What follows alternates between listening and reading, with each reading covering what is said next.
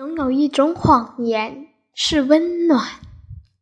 这个暑假，我回到了老家，除了见我久别的亲人和朋友之外，还有一件更加重要的事情，那就是看望我那重病住院的爷爷。一开始，我并不知道是得的什么病，到直到有一天，我听到爸爸妈妈的谈话，才知道爷爷居然是癌症晚期。我被这突然、突如其来的消息吓倒了。当时我并没有哭，而是把一个人静静地回到了房间里，望着窗外的那些老那棵老树，叶子几乎掉谢了，只剩粗糙细干长细长的树干。我心里想到，爷爷恐怕过不了多久也会像这棵老树一样了。当我第一次走进病房，我顿时惊呆了。爷爷已经瘦得不能用瘦骨瘦如柴来形容了。爷爷听见我的声音，立刻张开了半眯的眼睛，努力的想要坐起来，可是看得出来很难受。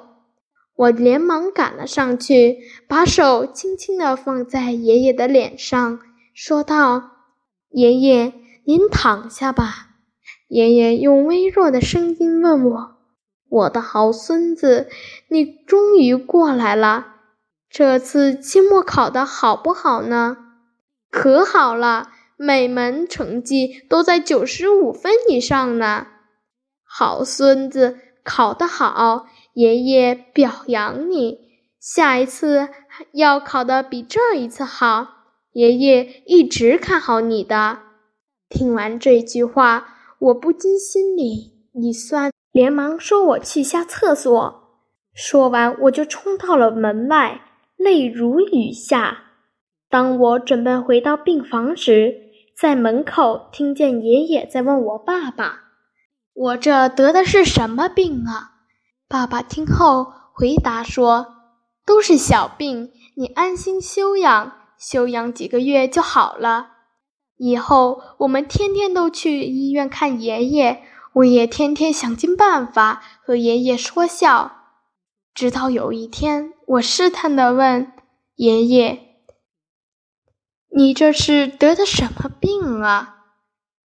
爷爷说：“都是小病，你就放心吧，你只管好好学习吧。”一晃一个暑假就结束了。又开学了，我跟妈妈回到了家乡。可是开学才上了几天课，一天放学回到家，看见妈妈正在收拾行李，并对我说：“木木，我已经买好车票了，明天一早我们就回老家去。今晚得把行李收拾好了。”听了妈妈这一句话，我明白了是。什发生了什么事情？亲爱的爷爷离开了我们。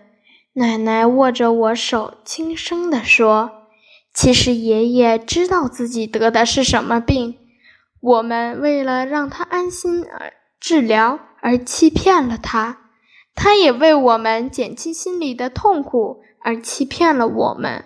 我们都说了谎，但是谎言却是那样的温暖。”